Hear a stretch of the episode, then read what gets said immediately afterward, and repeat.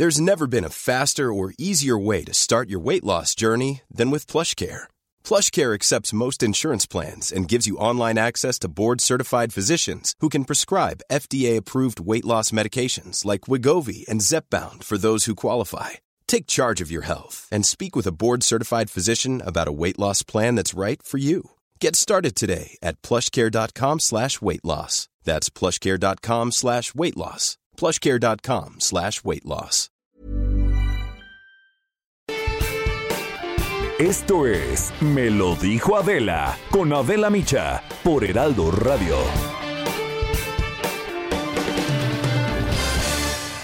La imagen del día.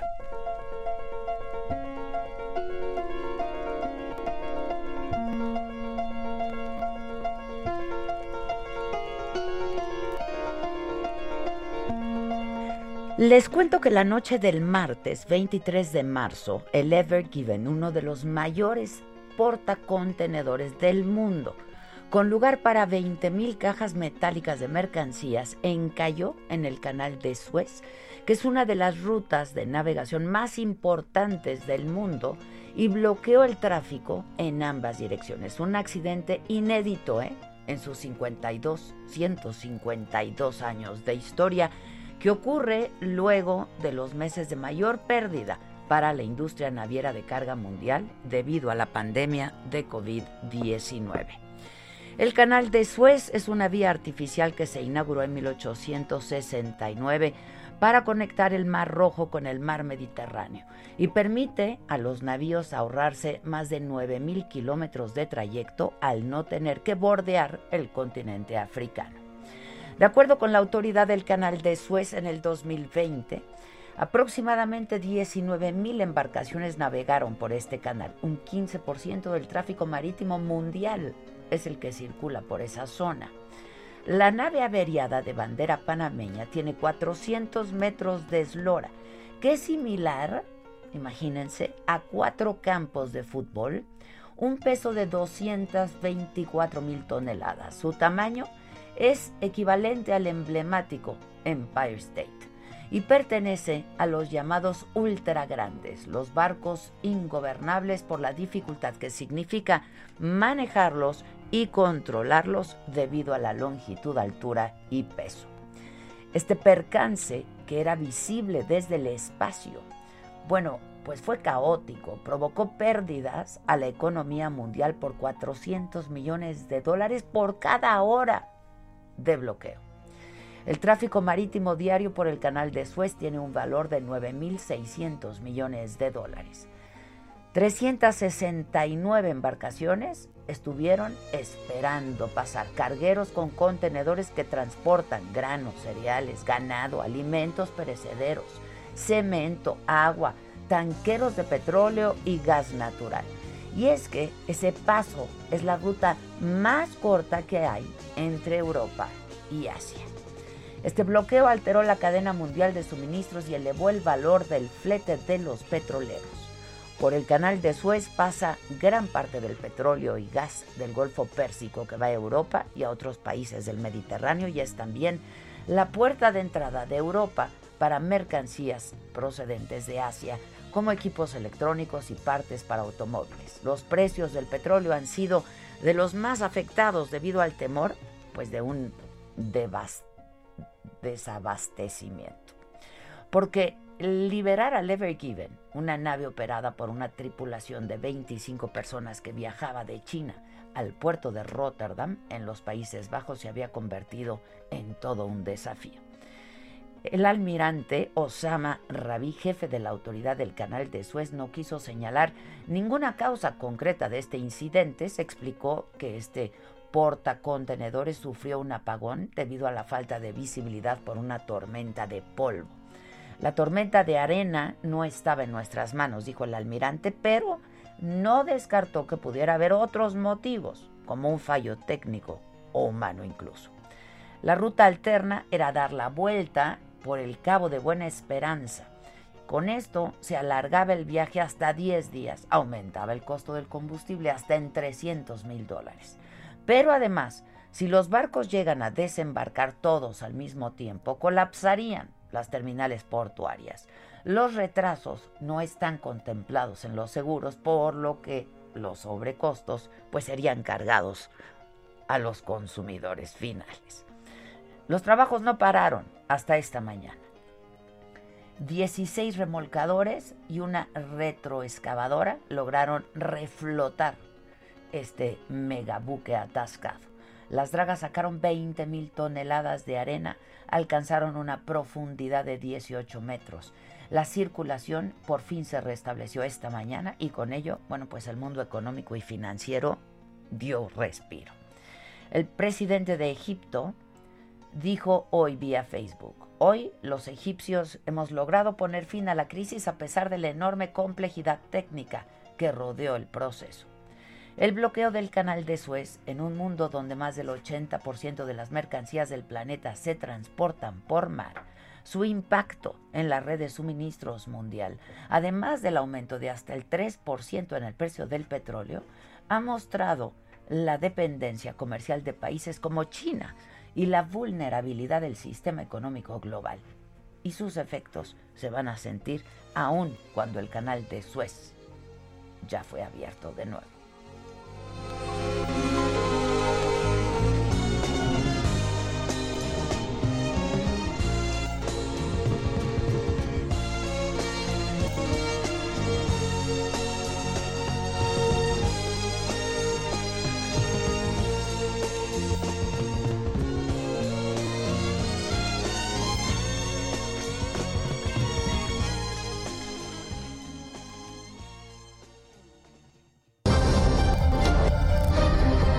Resumen por Adela.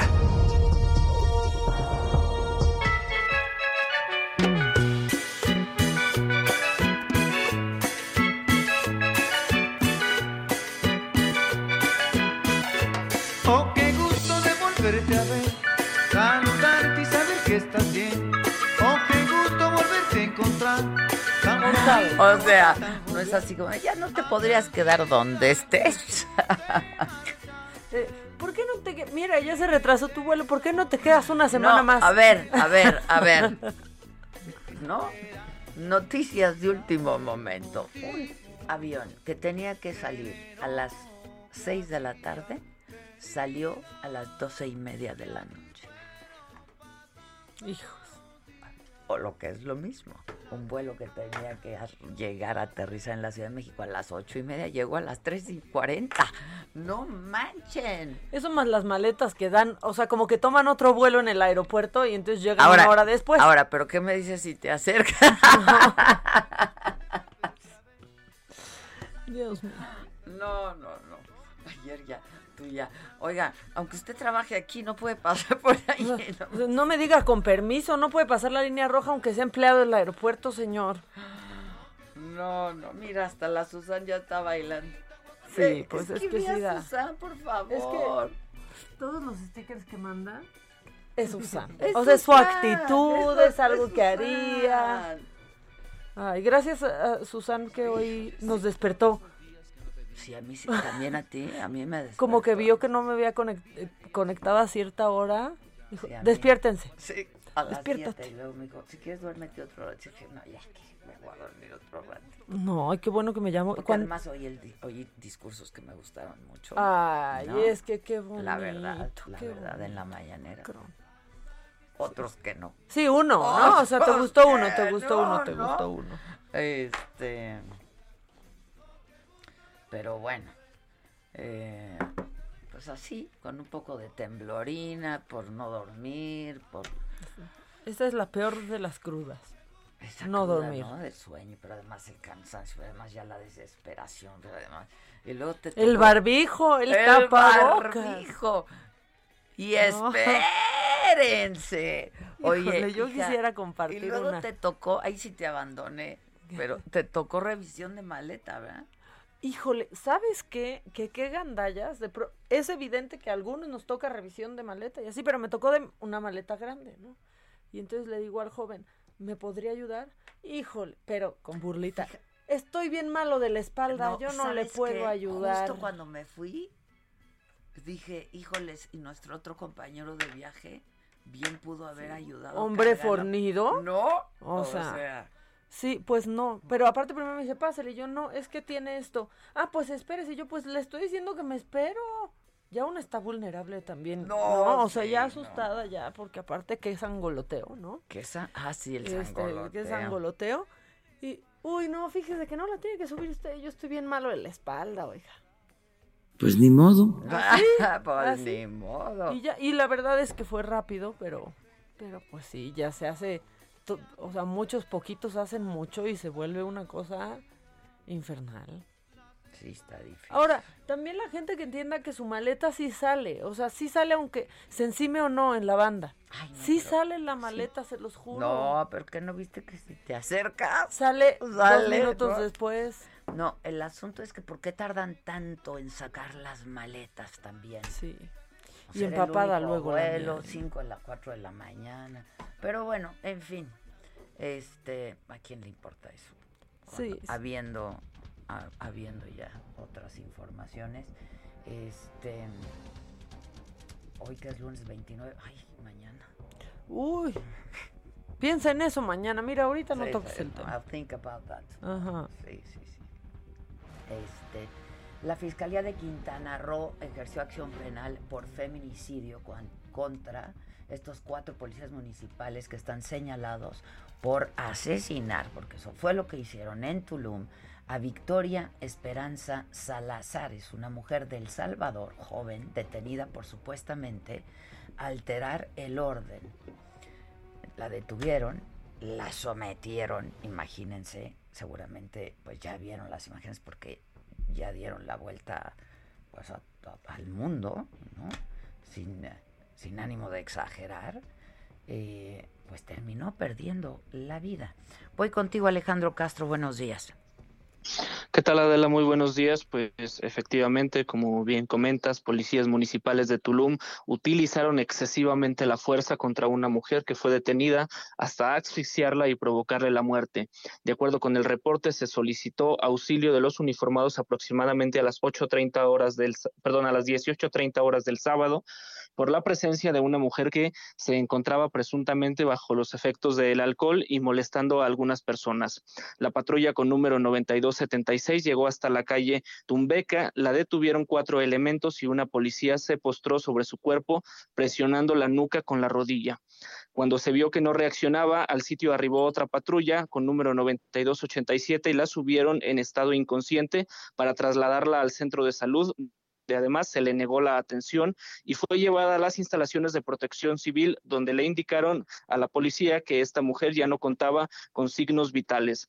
Esta mañana el titular de la Fiscalía General del Estado de Quintana Roo informó que después de cumplir el protocolo médico y la práctica de la necropsia a la víctima de origen salvadoreño, concluyeron que se identificó una fractura en la parte superior de la columna vertebral producida por la ruptura de la primera y segunda vértebra, lo que le provocó la pérdida de la, la pérdida de la vida, perdón. Eh, la Comisión de Derechos Humanos informó que ya abrió una queja de oficio derivado de los posibles actos u omisiones de estos servidores públicos. Por último, comentarte, Adela, que el día, el día de ayer se realizó una manifestación en Tulum que terminó con algunos disturbios hacia la parte final y este lunes se esperan por lo menos cuatro manifestaciones en varios municipios. Híjoles, qué cosa, ¿eh? Qué historia, qué historia.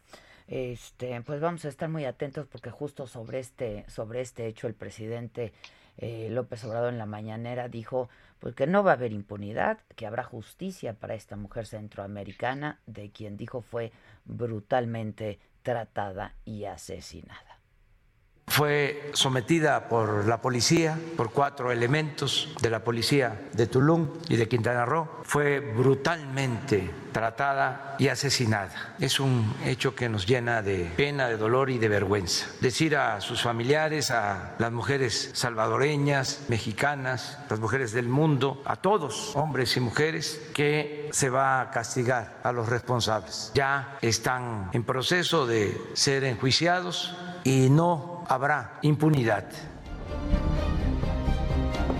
Y eh, bueno, pues fue uno de, los temas que se trataron en la, en la mañanera, en buena medida dedicada al tema de la mujer.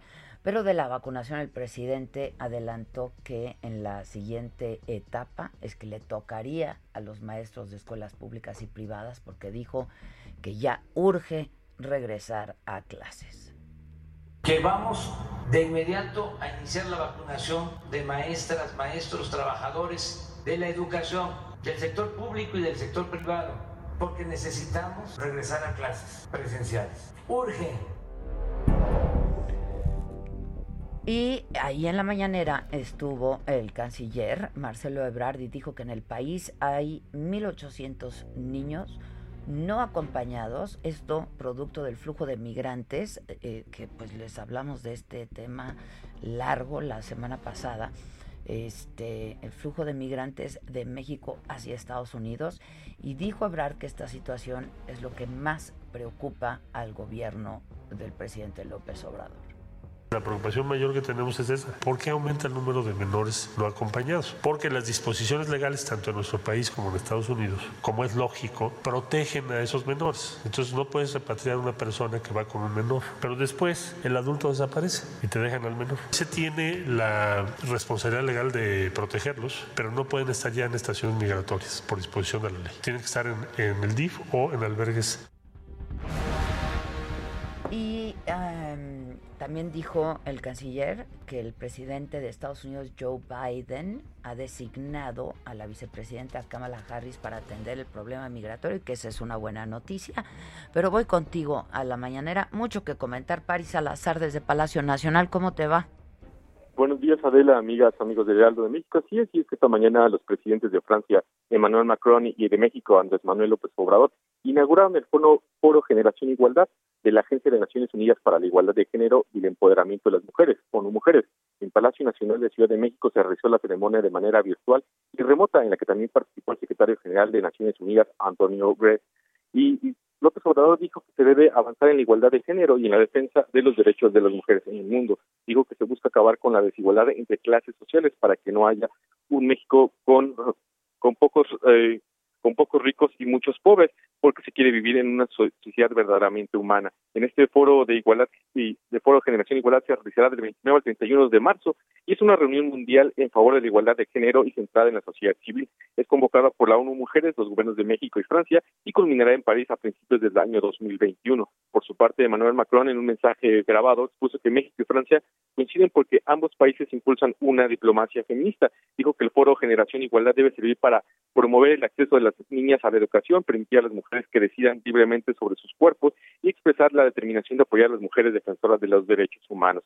Por su parte, el secretario general de Naciones Unidas, Antonio Gutiérrez, expuso que algunos lugares en algunos lugares del mundo la idea de la igualdad de género es motivo de ataques y que por la pandemia de COVID-19 se destrozó la vida de millones de niñas y mujeres alrededor del mundo. También en esta conferencia al término, López Obrador inició su conferencia de prensa en la que lamentó la muerte de una mujer de nacionalidad salvadoreña a manos de la policía de Tulum en Quintana Roo. Dijo que es un hecho que, llena de pena, dolor y vergüenza a México y señaló que en este caso no habrá impunidad, que se castigará a los responsables. También informó que la jefa de gobierno de la Ciudad de México, Claudio Sheinbaum, dio a conocer que se estima que para la próxima semana ya estén vacunados todos los adultos mayores de la capital del país. También el mandatario pidió a los ciudadanos eh, mantener sus cuidados contra el COVID-19 en esta Semana Santa, que aunque no se prohíbe nada, pidió hacer conciencia, ya que la, pandemia todavía continúa y todavía, aunque estén bajando los números de contagios, no este, está exento de un rebrote o quizás una tercera ola de contagios de COVID-19. Dijo que también él esperará al menos 10 días para decidir si se vacuna o no contra el COVID-19, ya que esta, ya que esta semana le tocaría vacunarse en la alcaldía Cuauhtémoc, ya que tiene domicilio. Ya le toca a él, ¿no? Así es, ya le tocaría este jueves aquí en la delegación Cuauhtémoc, pero dice que esperará 10 días para hacerse un par de eh, estudios, porque todavía tendría anticuerpos por haber padecido la enfermedad, por lo que esperará eh, el resultado de estos estudios y la recomendación de los médicos para saber si se vacuna o no. Incluso dijo que él ya podía haberse vacunado también en Tlalpan, ya que tiene domicilio en esa alcaldía. Y bueno, también sobre esta reforma a la ley de hidrocarburos, dijo, en el cual se han mostrado preocupados el sector, dijo que, que la inversión privada está asegurada, que no se, se respetarán los contratos vigentes y las concesiones, y dijo que en caso de no eh, de que, que no sea necesario no habrá una reforma constitucional. y ni tampoco habrá expropiaciones. También indicó que ya no se integrarán más contratos, pues señaló que se necesita proteger a petróleos mexicanos. También eh, reveló que por no pagar impuestos, los titulares de concesiones las comenzaron a devolver al gobierno de México. También dijo el presidente, recordó que es urgente el regreso a clases para regresar a la normalidad, por lo que después de la vacunación de los adultos mayores, la cual podría concluir en la segunda semana de abril, se iniciará con el personal docente. También dijo que por la veda electoral ya no realizará giras los fines de semana y que solo acudirá a los estados sin avisar a los gobernadores, solamente a supervisor obras y proyectos del gobierno federal. Y bueno, también que consideró que el gobierno de Estados Unidos no ha invertido lo suficiente en construir cinturones de progreso que ofrezcan oportunidades de trabajo a los habitantes de El Salvador, Honduras y Guatemala. Y bueno, finalmente afirmó que ya se necesita regresar a eventos públicos y que quizá en septiembre, si la pandemia lo permite, ya pueda realizarse un evento masivo en el Zócalo de la Ciudad de México. Eso fue lo que sucedió esta mañana en Palacio Nacional. Bueno, pues muchas gracias. Hubo buenos discursos, ¿no? Una frente larga, casi tres horas, de mucha información también en Palacio Nacional. No, ya no te, ya te perdí, perdón. Bueno, bueno. Ah, una, una conferencia larga, hubo varios temas que se abordaron esta mañana y también anunció el presidente López que mañana hará el primer eh, informe trimestral de este año que será a las 5 de la tarde. Por la mañana dará información en la conferencia matutina en el curso de la salud y que por la tarde dará un mensaje del Estado que guarda eh, México en este primer semestre del año. Bueno, pues muchas gracias. Gracias, un abrazo. Muchas gracias. Y en el panorama general de la pandemia, ayer, ayer se reportaron 194 decesos para un acumulado de 201.623 se registraron 1.783 nuevos contagios, esto para un total de 2.226.550. Ahora, sobre la vacunación, de los más de 15 millones de adultos mayores de 60 años que el presidente se comprometió a vacunar para finales de este mes de abril, que iniciará, la eh, Secretaría de Salud informó anoche que suman 5.145.235 adultos mayores vacunados con una primera dosis y solamente 187.862 con la segunda dosis, es decir, un 34.3% del total y en la Ciudad de México se han vacunado a 670.627 personas de 60 años y más. Esto representa un 85% de las 11 alcaldías donde se han aplicado las primeras dosis. Ayer domingo, ayer domingo por la noche, llegaron a México 1.5 millones de dosis de vacunas de AstraZeneca.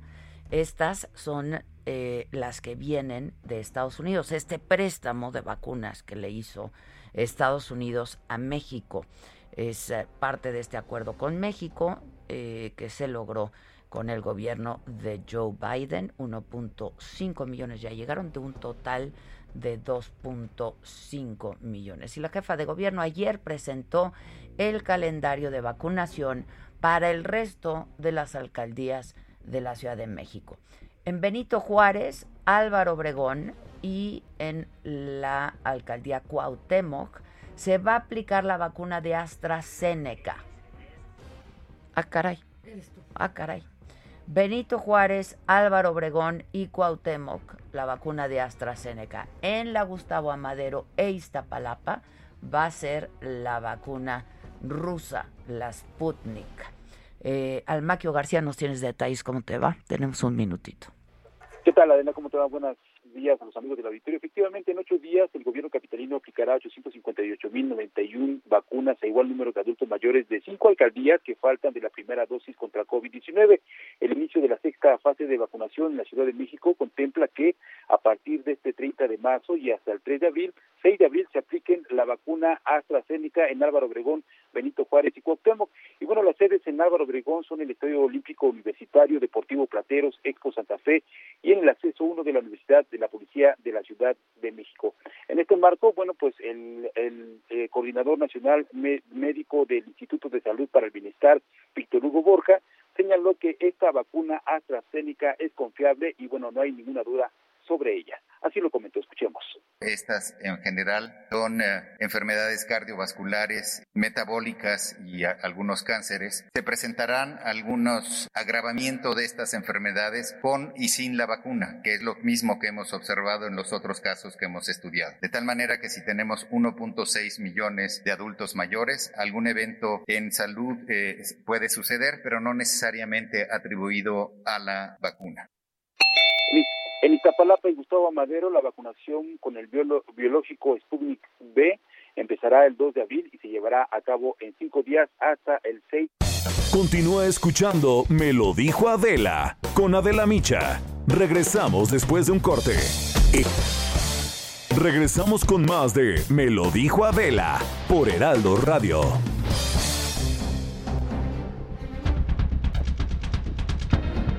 Estábamos hablando con Almaquio, nuestro compañero Almaquio, sobre eh, pues las jornadas de vacunación aquí en las distintas alcaldías de la Ciudad de México. Almaquio, fuimos brutalmente interrumpidos por, por el Quique aquí. Este, ¿Qué onda, Almaquio? Escuchábamos al eh, doctor Víctor Hugo Borja de la titular de la Coordinación Nacional Médica del Instituto de Salud para el Bienestar. Él aseguraba que eh, no hay evidencia de que la vacuna AstraZeneca que va a tocar en las alcaldías Cuauhtémoc, Benito Juárez y Álvaro Obregón, si no me equivoco. Bueno, pues eh, ahí eh, eh, pues no había ningún problema, no había ningún riesgo para esta situación. De hecho, comentó que a él le tocaba, porque vive en Cuauhtémoc, le va a tocar la vacuna en esta ocasión y para que no haya ningún problema, ninguna duda, pues él va a estar ahí para pues vacunarse en los próximos días. A lo mejor un mensaje también para el presidente Andrés Manuel López Obrador que también le toca pues esta en estas jornadas de vacunación ahí que se encuentra en Palacio Nacional. Eh, comentar también que en Iztapalapa y Gustavo Madero la vacunación va a ser con el biológico Sputnik Va a empezar el 2 de abril y se llevará a cabo en cinco días hasta el 6 de este mismo mes. Eh, los macrocentros de vacunación en Iztapalapa estarán en la UAM Iztapalapa, entrada por la caseta 3, sede de servicios de transporte eléctrico, Telecomunicaciones de México, Facultad de Estudios Superiores Zaragoza Campus 1, Deportivo Santa Cruz Mellehualco, va a ser también en el Centro de Estudios Científicos y Tecnológicos 7, la Unidad Habitacional Militar El Vergel y en los pabellones del Palacio de los Deportes.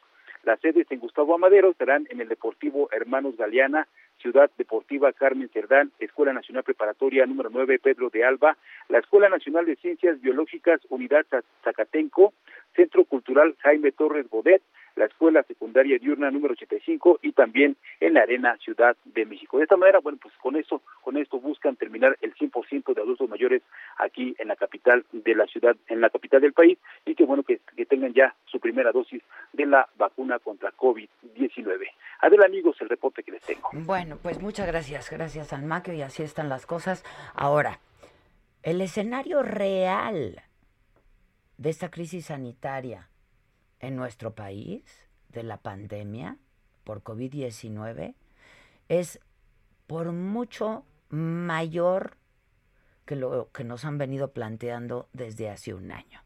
Cuando la semana pasada el eh, subsecretario Hugo López Gatel decía que los medios teníamos una afición por contabilizar muertos y nos hablaban de eh, haber superado los 200 mil muertos, a lo que evidentemente, de lo que evidentemente dimos cuenta.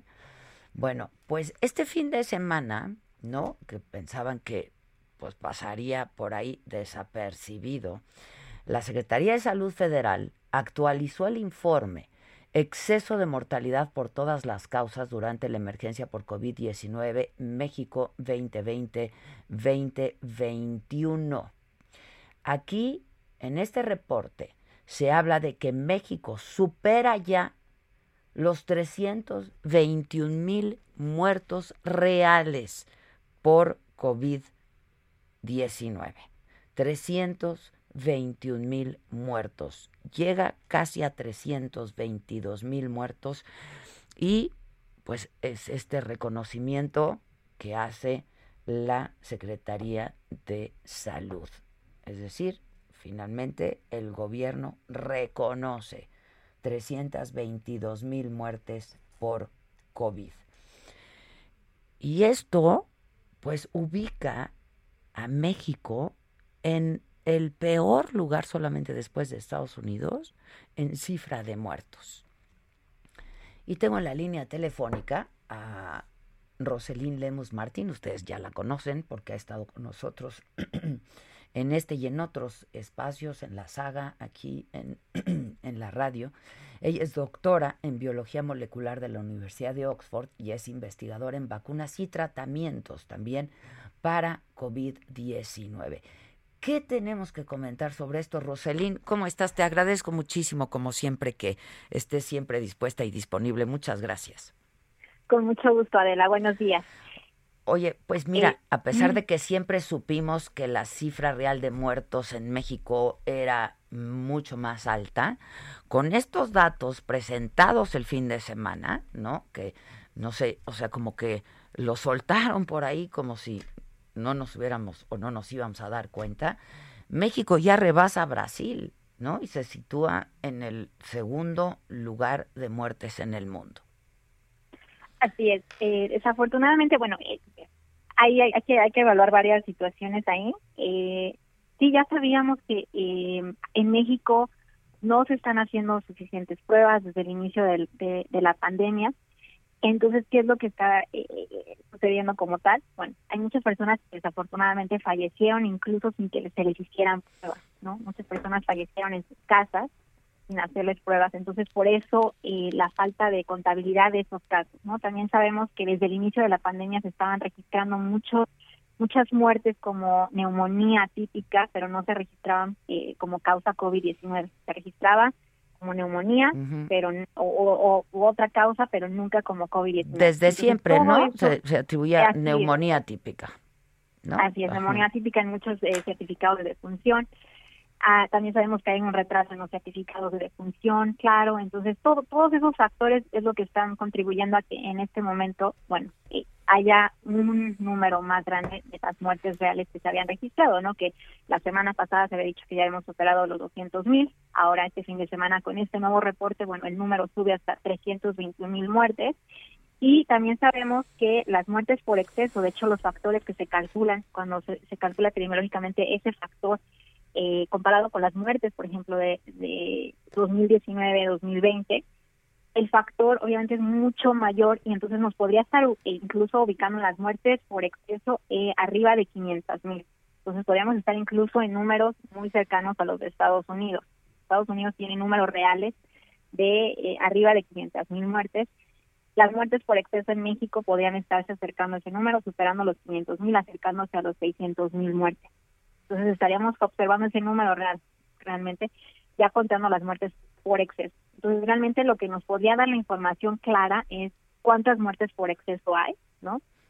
Y revisar realmente los certificados de defunción. Entonces, si todavía se contabilizan esos certificados de defunción donde se registra por neumonía típica, bueno, el número, como menciono, podría ser arriba de 500 mil, cercano a 600 mil o incluso más. Es, es, es terrible. Y esto nos habla, pues, de lo fallido de la estrategia desde un principio, Roselín. Así es, y justo este eh, eh, esto se ha visto, eh, bueno, en, de hecho ya a partir de este reporte se está hablando de esto, incluso epidemiólogos en Estados Unidos han estado hablando al respecto, ¿no? Porque definitivamente México está en los primeros lugares de mortalidad en el mundo, ¿no? Y definitivamente el pico de mortalidad se observó en enero, finales de diciembre, enero, que fue cuando los hospitales estaban prácticamente colapsados y bueno, esto realmente nos está demostrando que, incluso era peor de lo que estábamos viendo, ¿no? Eh, obviamente espero yo que en, los, en las siguientes semanas no se observen números similares, que no lleguemos a ese pues, punto. Estamos a nada de que inicie todo este periodo de Semana Santa y Pascua, ¿no? Así es, así es, definitivamente. Y, y bueno, sabemos que no, que nunca se, se, se dio un buen manejo, ¿no? Lo que se está viendo en otros países es definitivamente sí los números reales no se conocen en ningún país porque obviamente también hay esta parte que no se registran totalmente eh, hay un desfase entre que se registran y entre que se publican entonces eso contribuye pero en México además de todo eso contribuye el hecho de que no se manejó bien la pandemia no se hicieron suficientes pruebas desde un principio eh, no cuando en el mundo decían hagan pruebas pruebas pruebas aquí pues eh, parte de la estrategia fue no hacer pruebas Así es, definitivamente todavía hasta este punto todavía no se están haciendo pruebas. Si observamos la positividad, nunca se llegó. Lo que maneja la OMS es que un país, para decir que un país ha manejado bien la pandemia y que la tiene controlada, en, en, bueno, controlada, porque ningún país la va a tener realmente controlada. Los únicos que la han controlado hasta el momento ha sido Australia, Nueva Zelanda, ¿no? Prácticamente, pero eh, para que decir que un país sí está realizando suficientes pruebas y, que se ha manejado bien la pandemia, tenía que tener una positividad del 5%. México siempre estuvo en números arriba del 20%, ¿no? Cuando, cuando se observó esto en enero, en diciembre, llegamos a un punto donde la positividad era casi 60%.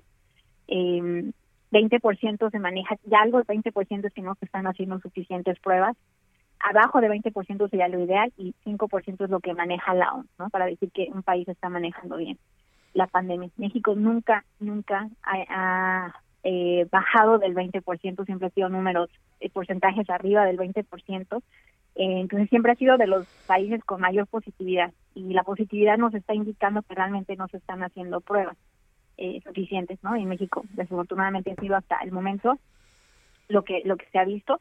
De hecho, se ha visto una disminución incluso de las de las pruebas en estos días que coincide justamente con la disminución de casos en el país. Entonces, también eso nos está hablando de que quizás esa disminución obviamente no es real porque eh, hay una disminución en pruebas. Entonces, realmente no tenemos una fotografía completa de lo que está pasando. Claro, porque además eh, pues otra estrategia que va muy lenta, ¿no? Es la estrategia de vacunación en este país. Entonces, eh, pues eso, eso nos habla de que, pues otra vez, no hay un registro claro de contagios este y, y, y, fallecimientos, ¿no? Así es, totalmente. Eh, desafortunadamente, la vacunación, bueno, con la vacunación podríamos mejorar mucho las cosas, pero también se está viendo lenta la, la vacunación. Afortunadamente, ahora, como ya lo sabemos, los adultos mayores se está tratando de, ya vacunar esta semana y la siguiente, al menos arriba del 80% de, de la población de adultos mayores en la Ciudad de México, ¿no? Y en el Estado de México. Después ya vendrán los estados también, pero con que se, se proteja a la población vulnerable, que son los adultos mayores, con eso se va a empezar a ver una diferencia enorme en, en los fallecimientos, ¿no? En el, número de fallecimientos, porque es lo que se vio, por ejemplo, en Israel. En Israel, desde el momento en que vacunaron, al, cuando llegaron al 80% de, de vacunación de adultos mayores, se observó una disminución clara en, los fallecimientos, igual en Estados Unidos. Eh, no así de los contagios, porque obviamente las, las personas jóvenes todavía se siguen contagiando eh, y se registran contagios todavía, ¿no? En Israel ya llegaron a un punto ahora porque ya tienen prácticamente vacunado al, al 100% de su población, ¿no? Ya se están acercando a ese número. Ya se está viendo una diferencia clara, ¿no? En Estados Unidos se está acercando hacia esos números, pero en México todavía no se va a ver. Yo creo que la diferencia sí es cuando ya se vacune a la mayoría de los adultos mayores, el número de muertes va a disminuir porque esos adultos mayores ya van a estar protegidos eh, contra una enfermedad severa y contra la muerte. Este, eh, ahora que mencionabas esto, ¿no? De países como Israel, por ejemplo, en Estados Unidos hay, hay estados donde ya esta misma semana van a empezar a vacunar a todos eh, aquellos que tengan más de 18 años, ya sin preguntar, ¿no? Así es, así es. Ya, ya eh, lo, lo, mencionó Biden en, en su mensaje hace unas semanas. Que es, eh, la nueva meta es vacunar, llegar a, a 200, millones de dosis, ¿no? Sí, sí, sí. Este Entonces, sí, sí, es una meta que, que es, muy rápido, ya se está viendo una diferencia en Estados Unidos, a pesar de las variantes que, que existen aquí, que sí son variantes preocupantes, ya existe aquí P, eh, P1, que es la variante brasileña, está la variante británica, a pesar de eso se está viendo una disminución clara en, los en, los casos y en las muertes, ¿no? Y sí se observa en, muchos estados. Entonces, lo que estamos viendo es que realmente la vacunación funciona. Este, bueno, el doctor Francisco Moreno, Paco Moreno, que ha sido, pues la verdad, una, una voz eh, y una autoridad, ¿no? Este, y que ha dado mucha luz eh, pues en cuanto a dudas, cuestionamientos, etcétera, del el COVID-19 aquí en México, acaba de subir un tuit que dice, Londres lleva 24 horas sin muertes por COVID-19. La razón, 44.4% de la población ya recibió por lo menos una dosis de la vacuna.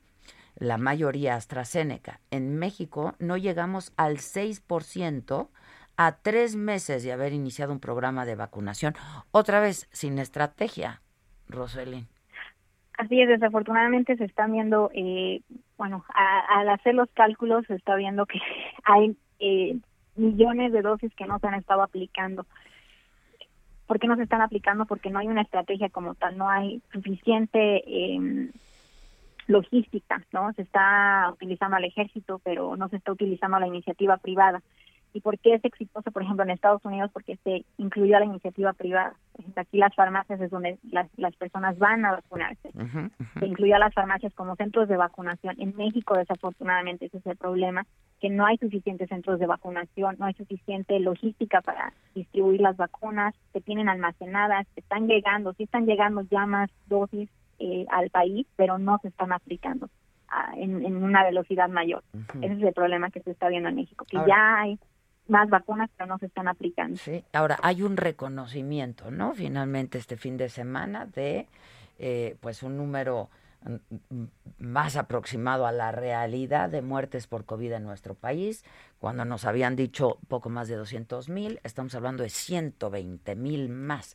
Pero lo que no acaba de haber, Roselín, es un reconocimiento de una estrategia que no dio resultados para combatir el COVID, porque López Gatel sigue insistiendo en que la cifra de muertes se debe a, la, a, las comorbilidades de los mexicanos. Pero pues, pues eso está en todas partes, ¿no? Así es, definitivamente este, manejó ese discurso, pero eh, bueno, estamos viendo que hay muchos factores en juego, ¿no? De hecho, hay médicos que, que, han tuiteado al respecto, que están viendo ya un diferente comportamiento en, en los pacientes. De hecho, hay, personas ya más jóvenes que se están enfermando, ¿no? Que se están viendo el mismo comportamiento como en Brasil. En Brasil hay más personas jóvenes que están falleciendo. En México, eh, muchos médicos están reportando que están viendo ese ese eh, ese mismo escenario, personas más jóvenes entre 40 y 50 falleciendo, la enfermedad está eh, progresando más rápido, entonces, todo eso nos está indicando que quizás eh, puede deberse a, la presencia de las variantes, porque en México también ya hay nuevas variantes que, que, preocupan. Está la variante B117, está la variante P1, que también ya se acaba de detectar.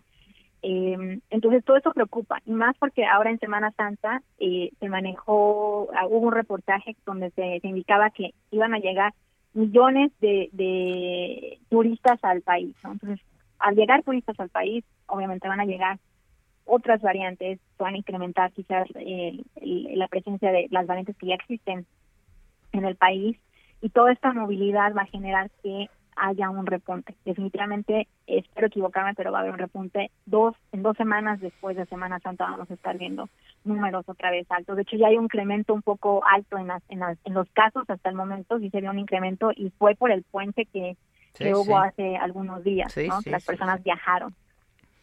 Sí, este, ahora hoy todavía el presidente en la mañanera volvió a hablar de la urgencia, dijo, del regreso a clases presenciales.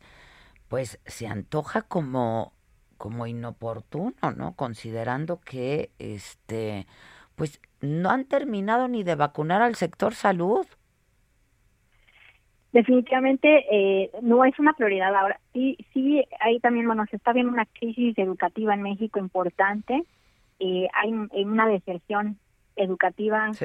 Hay muchas personas que ya están dejando de estudiar en la universidad, incluso ya están desertando de la, de la preparatoria. Entonces, viene una crisis educativa importante en México que sí también es preocupante y sí veo la, la importancia, pero no es el momento. Por ejemplo, en Estados Unidos sí ya también se va a regresar a las escuelas, la CDC, eh, los CDC ya indicaron las guías, eh, de hecho se, se, cambió la guía de cuánta distancia tenía que tener eh, entre las bancas, ¿no? En las escuelas.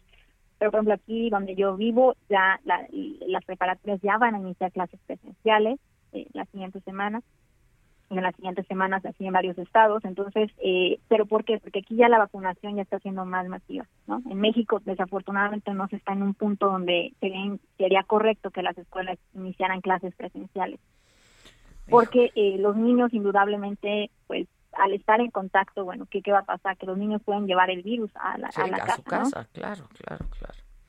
Este... entonces, entonces eh, no, la verdad no, no, es recomendable hasta que ya se tenga un porcentaje más alto eh, vacunado. hasta ese punto podríamos pues decir es que aquí no, o sea, como que estamos con el freno de mano, ¿no? No, no, no, no, no, no hay para adelante y vamos para atrás lamentablemente y estamos hablando de pues pérdidas humanas, ¿no? Es una, una tragedia verdaderamente. Así es, totalmente. Eh, espero que, que, se cambie el discurso. Eh, de, hecho, por ejemplo, eh, Gatel mencionó eh, las recomendaciones ¿no? de Semana Santa. Lo ideal sería pues no salir, ¿no? Pero hay personas que salieron, que se tienen que cuidar, que estamos viendo imágenes de aeropuertos llenos, personas viajando, ¿no? Eh, creo que no es el momento, pero ojalá, y lo vuelvo a mencionar, espero que no me equivoque, pero podría ser muy, muy probable que haya un repunte en la siguiente semana. Ojalá que no, ojalá que no, pero ojalá en que no. En el puente de la semana pasada, o sea, las playas llenas, balnearios llenos, no había sana distancia, este, no, no, no, no hay una estrategia de, de nada, pues, de nada. Aquí en la Ciudad de México ya es como si no pasara nada, ¿eh? O sea, el tráfico, la gente en las calles, este, pues como si no pasara nada. ¿Ya te pusiste tu segunda dosis? No, yo eh, me ponen, me, me aplican la, la, segunda dosis, de hecho, el miércoles. Ah, ya. ya me aplican la segunda dosis, sí. No, no es que siga marcaje personal, pero pendiente de ti. No, no, gracias. ¿Qué, ¿qué gracias, te pusiste, ya, Pfizer? ya después le reportaré cuando los, Sí. los síntomas de la segunda ¿Qué, dosis. ¿qué te, qué pusiste, Pfizer o Moderna? Moderna, Moderna. Moderna, me aplicaron Moderna. Y te fue bien con la primera dosis. La primera dosis relativamente bien, sí, sí hubo alguna- el- el- situaciones después de, de, de la dosis que, bueno, eh, porque yo soy autoinmune, obviamente, como lo había mencionado, Sí, en, en personas que tienen ciertas enfermedades crónicas, a veces los efectos secundarios pueden ser un poquito más ah, marcados que en otras personas, ¿no? Pero lo, lo normal, ¿no? Cansancio extremo, eh, dolor de cabeza, eh, presión baja, eh, tuve reacción alérgica, sí, pero controlable y es lo que lo que sucedió conmigo, pero pero es lo que se espera, ¿no? Y en la segunda dosis y la, lo que se espera es que la segunda dosis los efectos secundarios sean un poco más intensos, porque es como un se, se llama incluso el despertar del, del sistema Del inmune, porque es el, re- el refuerzo ya el sistema inmune despierta todavía más a esa respuesta inmune y genera una respuesta inmune todavía mayor, entonces los efectos son, son un poco más marcados, ¿no? Eso lo, lo menciono con las personas que van a recibir la segunda dosis para que estén preparados Pues también sí. en, en México, ¿no? Con paracetamol, ¿no? Supongo.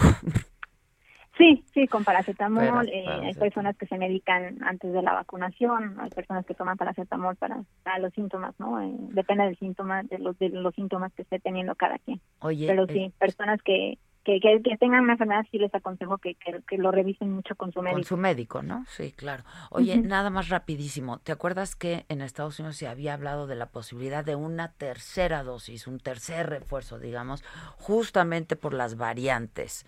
Este, ¿se, se, se sigue considerando esa y explorando esa posibilidad?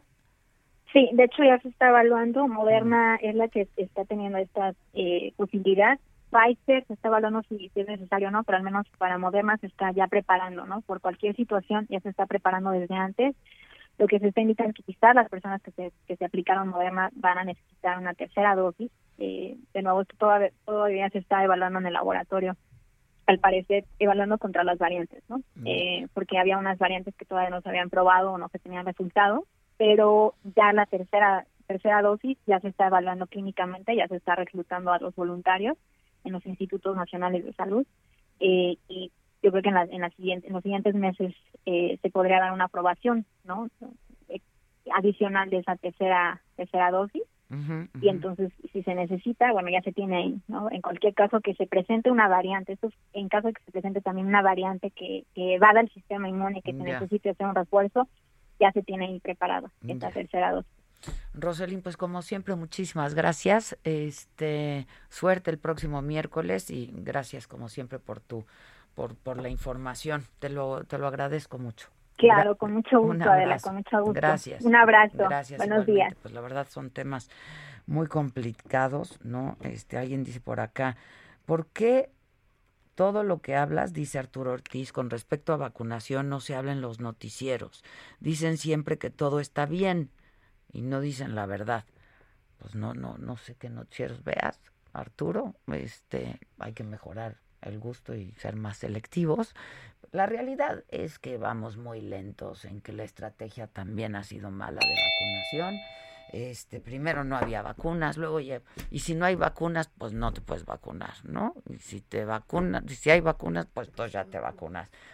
Y ahora, pues que han estado llegando las vacunas, lo cierto también es que pues está muy lenta todo el proceso de vacunación. Esa es la verdad, ¿eh? Y esa es la realidad. Y ahora, pues con esta información oficial que se dio a conocer este fin de semana, de que en México se superan los 321 mil muertos por COVID.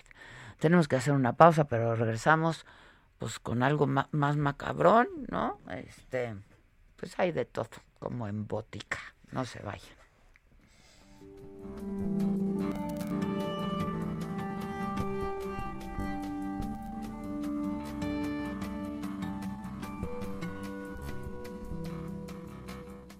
Continúa escuchando Me lo dijo Adela con Adela Micha. Regresamos después de un corte. Heraldo Radio, la HCL se comparte, se ve y ahora también se escucha.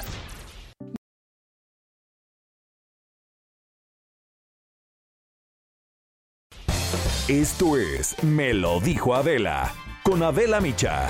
Ya estamos de regreso.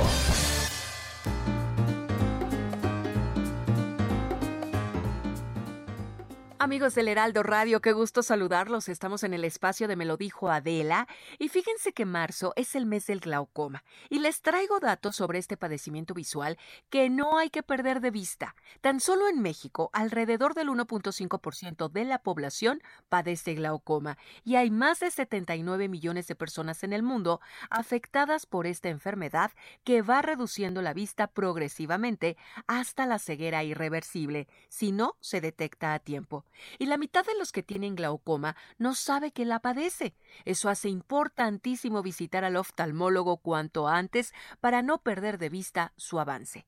Laboratorio Sofía, con experiencia en el desarrollo de productos oftálmicos, promueve el cuidado de la salud visual para que todos vean un mundo mejor. Por eso, desarrollaron una plataforma en línea que te permite encontrar al oftalmólogo más cercano.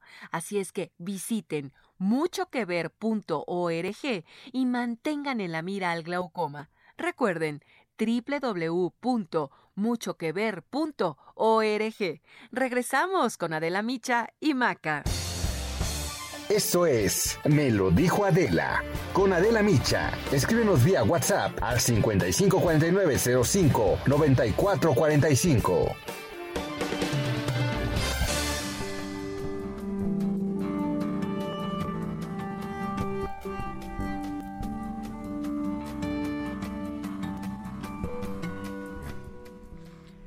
Yo les he hablado de esta decisión del Instituto Nacional Electoral de cancelar candidaturas a varios candidatos de puestos de elección popular de distintos partidos por no presentar este, sus reportes eh, de gastos de precampaña. Uno de estos casos es el de Raúl Morón eh, Raúl Morón es candidato a la gubernatura de Michoacán. Y lo tengo en la línea telefónica. ¿Cómo estás, candidato? Bueno, bueno, candidato o ya no, ¿cómo está la cosa? Porque, este, pues primero preguntarte qué va a pasar. Supongo que vas a impugnar la decisión del INE al tribunal. Adela, qué gusto saludarte. Eh, eh, claro que sí, o sea, la verdad es que excesivo lo que ha hecho el INE, es arbitrario, ilegal, se ha pasado el INE con esta decisión este, por no presentar supuestos gastos de pre-campaña. Sabes que el partido no registró pre-campañas ante el Instituto Nacional Electoral. Nosotros nunca tuvimos la calidad de precandidatos, por lo tanto no hicimos pre-campaña. Nosotros somos coordinadores estatales de defensa de la 4T y con esa calidad es que estuvimos ahí ayudando al partido a algunas tareas específicas que fortalecen al partido y lo preparan para enfrentar el proceso electoral, pero no hicimos pre-campaña, no competimos con nadie. El tiempo de pre-campaña que se asignó a Morena es del 23 de diciembre al 30 al 23 de, de enero.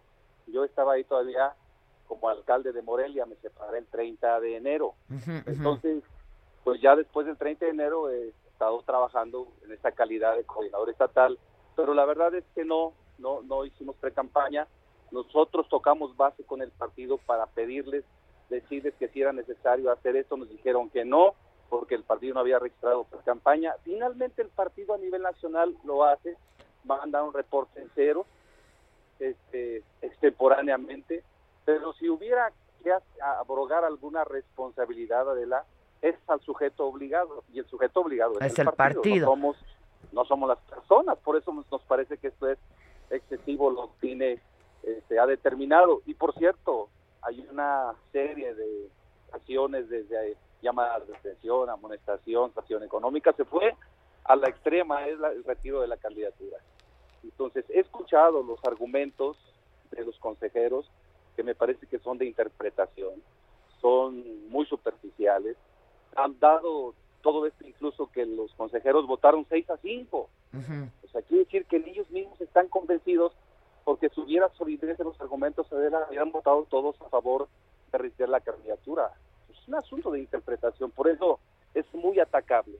Lo estamos haciendo con un equipo de abogados especialistas en materia electoral para preparar un documento bien fundado, sólidamente argumentado jurídico y legalmente, para este, interponerlo ante el Tribunal Federal Electoral en cuanto seamos notificados, porque hasta este momento no hemos sido notificados por parte del Instituto Nacional Electoral y siendo notificados de inmediato introducimos este documento que ya tenemos preparado. Entonces sí vamos a defendernos. Yo, eh, la opinión de mucha gente que conoce el tema es que no tiene ninguna dificultad, que nos van a regresar la candidatura. Y en eso estamos, Adela, en este momento.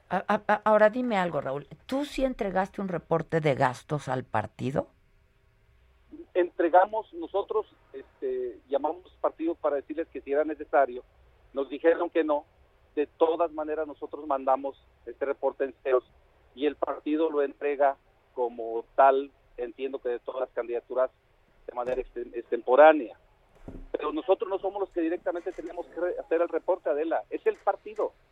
Pero entonces, ¿estás de acuerdo en que sí faltaron, eh, sí, sí el partido faltó a, su obligación, digamos? Pues el partido con el argumento de que no hay pre-campañas, entonces el partido este, lo hizo de tiempo. Pero te reitero, si hubiera que abrogar alguna sanción sería al sujeto obligado, no a los militantes, no a, a las personas, sino es a la institución y yo creo que eso es lo que debe proceder y no proceder. Lo otro porque están conculcando un derecho este, constitucional de votar y ser votado y es, la constitución está por encima de la ley. Y también están de alguna manera impidiendo que haya este, en Michoacán la libertad para decidir quiénes son sus gobernantes y sobre todo que esta es una aspiración este, y una candidatura que está teniendo mucho respaldo de las michoacanas y los michoacanos, Adela. Ahora, ¿tú, tú ves em, algo personal del INE, digamos, por parte del INE? Porque ha habido mucha denostación, ¿no? Contra la autoridad electoral y yo creo que por parte incluso de, del Ejecutivo, del gobierno, etcétera. Y yo creo que eso, pues no nos conviene a nadie, ¿no? Claro que no. Yo, yo no veo nada personal, Adela. Yo, yo creo que, este, más bien lo que yo he visto del INE, es que hay otros elementos. El INE ha metido un debate sobre la representación de los partidos, particularmente de Morena en las cámaras, que es parte de, la reforma política. Los partidos, después de un proceso electoral, ubican cuáles son los vacíos, este, cuáles son las inconsistencias que tiene la ley electoral y van tomando nota y avanzan a una reforma política. Pero ahorita así está la ley, ¿no? Cuando así es, cuando hay receso electoral esto se ve. Entonces el INE es un árbitro, el, el INE lo que tiene que, hacer es ver que todas las normas que rigen en este momento el proceso se cumplan, sean observadas, pero no puede introducir temas como si fuera otro partido político. O sea, de manera oficiosa está planteando un debate que no es pertinente o al menos es oportuno en este momento, porque ya estamos en un proceso electoral. Entonces, es, un elemento que el INE, que la institución y que acá se recoge como una este, ¿qué les digo? Pues una actitud no adecuada para con Morena, con la cuarta transformación.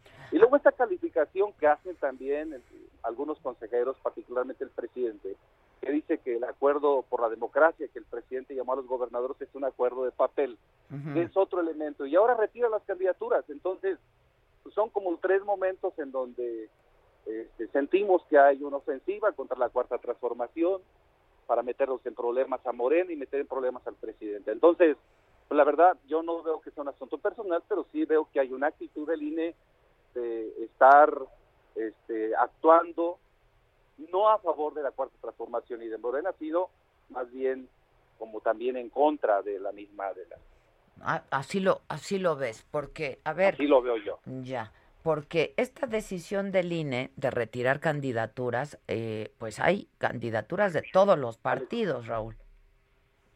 Sí, pero tú ves la gran cantidad de candidaturas y ves este, la dimensión de las mismas, las candidaturas a la gubernatura de Guerrero, de Michoacán, o sea, este, no, con todo respeto para todos los demás candidatos y candidatas. Y por cierto, en el caso de Guerrero, el INE se fue parejito con todos los aspirantes. En su momento, no nada más contra Félix, contra el Mícar, contra Betty contra todos. ¿sí? Y acá nada más a mí, a su servidor, cuando hubo también muchos aspirantes, igual que nosotros hicieron cosas, pero ese no es el, el fondo del asunto. Yo creo que el fondo de la- del asunto es la transgresión a un derecho constitucional que tenemos de votar y ser votados. Y creo que es un, este, una decisión del INE que es muy atacable, Adela, en el tribunal, y lo vamos a hacer. Con Bueno, toda ahora, ¿qué pasa en este tiempo? Porque la campaña está por comenzar. Entonces, ¿cuál es el estatus tuyo en este momento? Bueno, en este momento yo, yo no, no puedo, ya, ya había solicitado el registro ante el OPLE estatal, ante el Instituto Electoral de Michoacán, no van a poder calificar esta solicitud porque ya lo había hecho, seguramente lo van a detener hasta que haya una decisión del tribunal.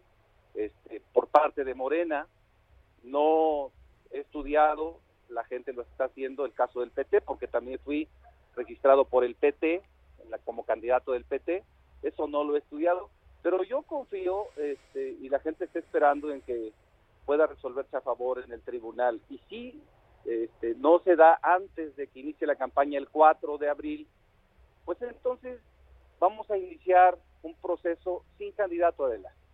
O sea, la gente está muy entusiasmada, muy emocionada, emocionada, y esto en vez de bajarle los ánimos parece que los ha exacerbado, y la gente va a empezar la campaña con los candidatos, con o sin candidatos.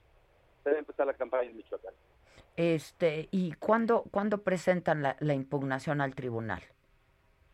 En cuanto seamos notificados, no hemos notificado, no hemos sido notificados hasta hoy, ya tenemos todo el documento, este, el partido está haciéndose del documento que estipula los argumentos por los cuales nos bajaron de la candidatura, que es importante tenerlos, que aun- aunque tenemos ya eh, un documento general, queremos atacar de manera precisa los argumentos que sirvieron a los consejeros que votaron a favor para este, bajar la candidatura. Entonces, ese documento lo estamos esperando, el, que está en la notificación. Como no hemos sido notificados, pues estamos viendo cómo conseguir el documento para atacar de manera precisa esos argumentos. Entonces, en cuanto estemos notificados y tengamos el documento, nosotros estamos listos para presentar impugnación. Puede ser en el transcurso del día de hoy o puede ser en el transcurso del día de mañana. Y Adela. el tribunal, Esperamos- el tribunal tendría este que dar, eh, que, que emitir el juicio antes del 4 de abril.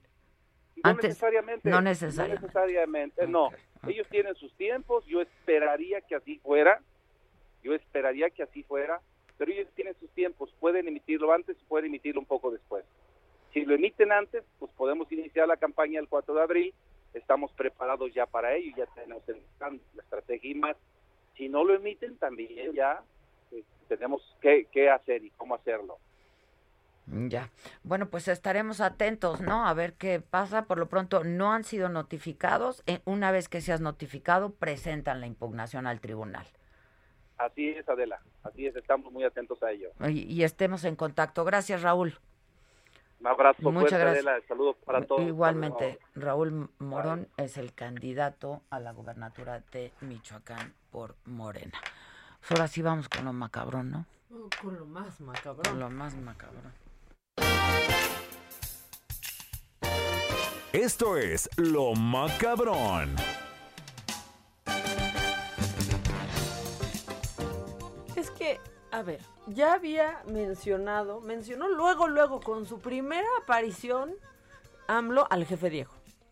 luego, luego se ganó eso, homenaje en vida, ¿no? Transmisión completa de un que debate. le regalaron ¿no? la mañanera. Sí, le regalaron la mañanera, pero mira, ahí estaba Anaya con mucho, mucho coraje, como dice en su video, me da muchísimo coraje, este, como el chavo del 8, ¿no? Muchísimo coraje. Es como el hinojo.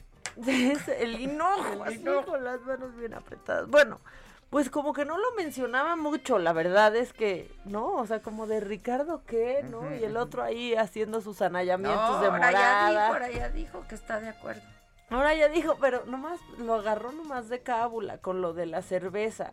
De la Es- caguama. Sí, esto fue justo lo que dijo el presidente sobre pues las caguamas y este y la leche y Anaya. ¿Qué tiene que ver todo eso? La nota es la nota. Pues sí, échalo, Kike, échalo. ¿Por qué no? Sin dejar de producir la cerveza y la leche, aunque es mejor la leche que la cerveza. Bueno, así lo recomienda Ricardo Anaya de que ya no se tomen caguamas. Pero ¿por qué no utilizar el agua del sur O sea, y del sureste? Ahí O sea, está ¿qué el otro. tiene? Está haciendo su gira, está haciendo su gira, ¿no? Con Como mucha con mucho, pero muchísimo coraje de Mucho conociendo enojo. el metro, ¿no? Conociendo cómo cómo vive la gente porque, o sea, en serio los videos de Ricardo Anaya parecen como una serie de millennials descubriendo Las- el las- mundo. Las Anayaventuras Sí, parecen. O sea, pero, pero es como de como estos, luego estos youtubers que se van ahí. Sí, o que se graban sus videos de reacciones y es como de, güey, son cosas que han pasado toda la vida, sí sabes. Bueno, este, ¿por qué salió esto? Es que Ricardo Anaya justo pues puso, quiso poner un ejemplo de como el compadre que se gasta el dinero en caguamas. Escuchen porque la verdad no le salió. Ahí les va. Échenme a Anaya. culpa salió peor que la culpa. Es un poco como el compadre que gana dos mil pesos a la semana y en lugar de pagar la luz, el agua, el gas, comprar la comida para la familia, se los bota en caguamas. A ver, no estoy diciendo que se lo robó. Ah, pero ¿cómo se lleva de corbata a su familia cuando gasta en lo que no debe? Ese es López Obrador como presidente.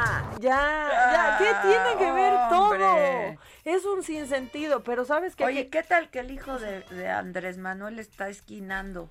Ah, es que es, es la temporada de esquí. Es la temporada. temporada. Ya son los últimos días de la temporada. Había Sí. que aprovecharlos. ¿Cómo ¿Dónde está? no? En Aspen. En ¿no? Aspen.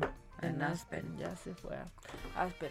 Pero, mira, me voy a poner seria, pero todos los dichos tienen consecuencias.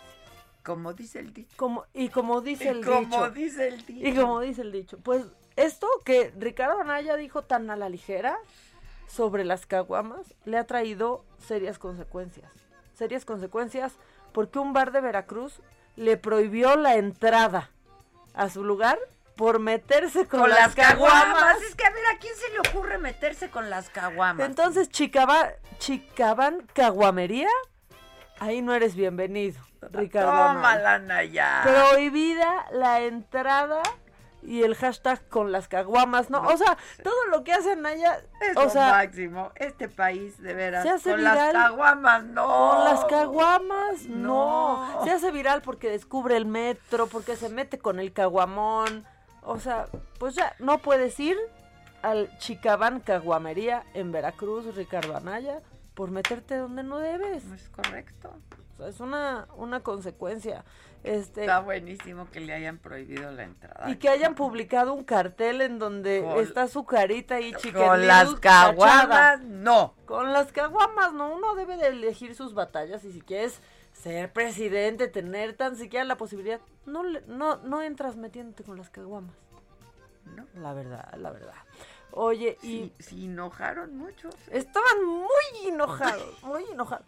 ¿Y sabes qué? ¿Qué generó mucho enojo también? La CEP.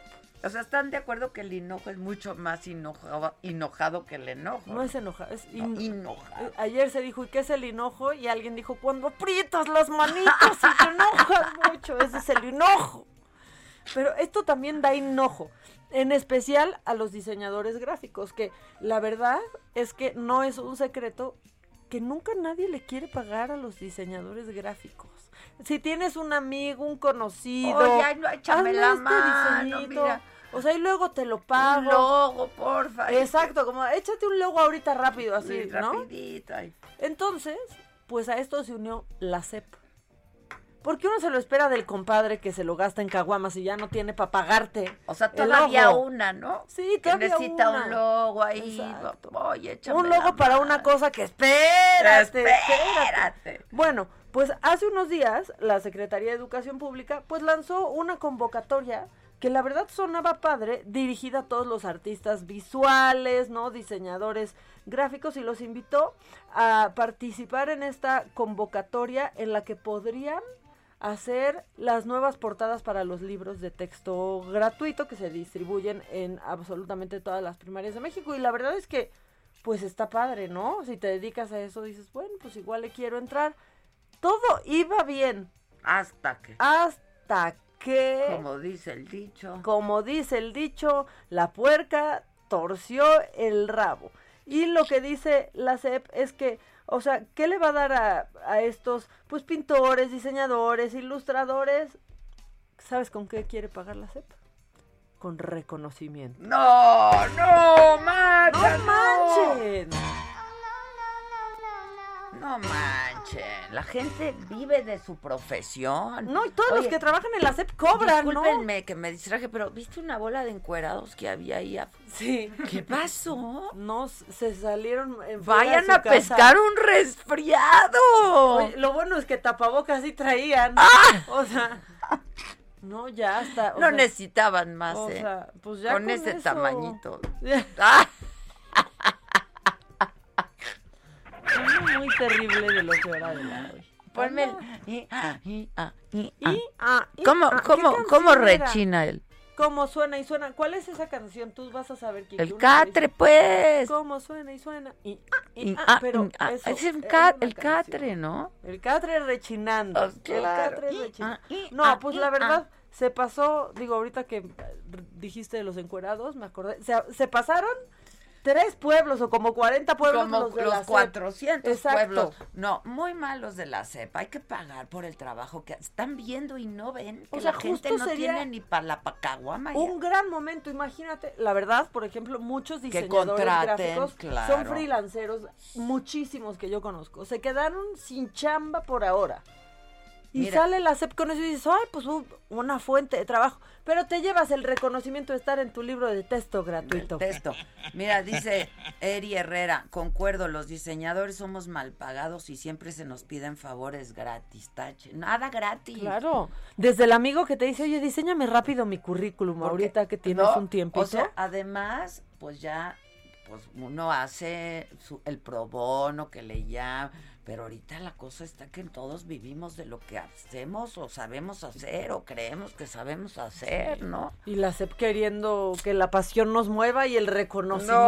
No, Son no. unos románticos. Como tal digo vez. yo, yo ya no quiero crédito, yo quiero nómina. No, No, yo quiero estar en la nómina, no en los créditos. Sí, el crédito qué. El crédito, crédito qué. qué? O sea, cachín, cachín. Mini Tedeschi dice, yo también soy diseñadora gráfica. Y, y quieren abusar de ti. Es que en serio sí se nos hace. a Pero eso como en todo, ¿eh? algo, ¿eh? Oye, te pido un favor, ¿no podrías dar una plática? Porque, me- Sí. pues de eso vivo, ¿A ti compadre. que te apasiona comunicar? No, Estos chavos. pues Sí, qué estos padre. chavos, pero, pues, pero, de ¿de a cuánto? uno. Pues sí. ¿De a cuánto? Sí, ya todo cobren, ¿eh? La verdad. Ya estuvo. Y a la CEP más. Es que no se midieron. Ahora, sí necesitarían un buen cambio esos libros, ¿eh? Yo los veía en la primaria y decía, qué cosas ¿No te tan acuerdas? horrendas. Claro, la sea. bandera. ay. Oye, Elena Sánchez dice, como cuando no trabajas y andas en Aspen. Sí da coraje. Es que, que, que a gusto. No, pero igual pidió unos días en su chamba, ¿no? Seguro. Sí. Pues es la Semana Santa por Adela. Exacto. Por No, y aparte, muy importante, está llevando a cabo el decálogo de nuestro turista, Claro. nuestro turista, nuestro orgulloso turista. Doctor Fuchi. Doctor Fuchi, que anda, ahora anda como de gastronauta, ¿no? Conociendo cada restaurante de la Condesa. Ahora, ¿en Bien cuál bonito. estuvo? Pues esto, no, según yo, fíjense, es en Chentani de la Condesa. Anda ahí promoviendo el circuito Roma Condesa. Mm. Pero luego me sirve, me recuerda a restaurantes que se me habían olvidado, ¿no? Y entonces voy a ir. Y entonces vas, tal vez como ya es influencer, ¿no? Pues, pues ahora le están, lo, lo invitan, le suben Dice una Juan foto. Carlos Adame Leiva, Maca, saluda a la comunidad del blog del desempleo. Y para Ah. la SEP, si quieren talento, que paguen. Que paguen. Que no sean gandallas. Ahí está esa canción del... i, i, i. Empiézala para que suene el, el rechinido.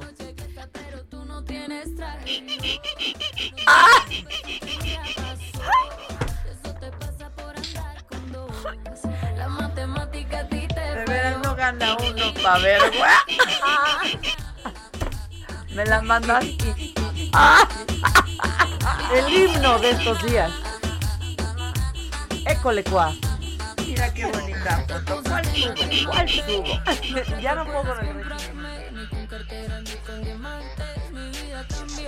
Y es interesante que desde que no están sobre las vacantes, mi cama suena y tu recuerdo se va. Pensaste que entré en depresión y yo viviendo pena.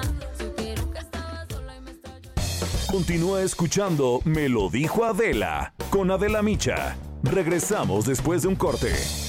Heraldo Radio ve y ahora también se escucha. Regresamos con más de Me lo dijo Adela por Heraldo Radio.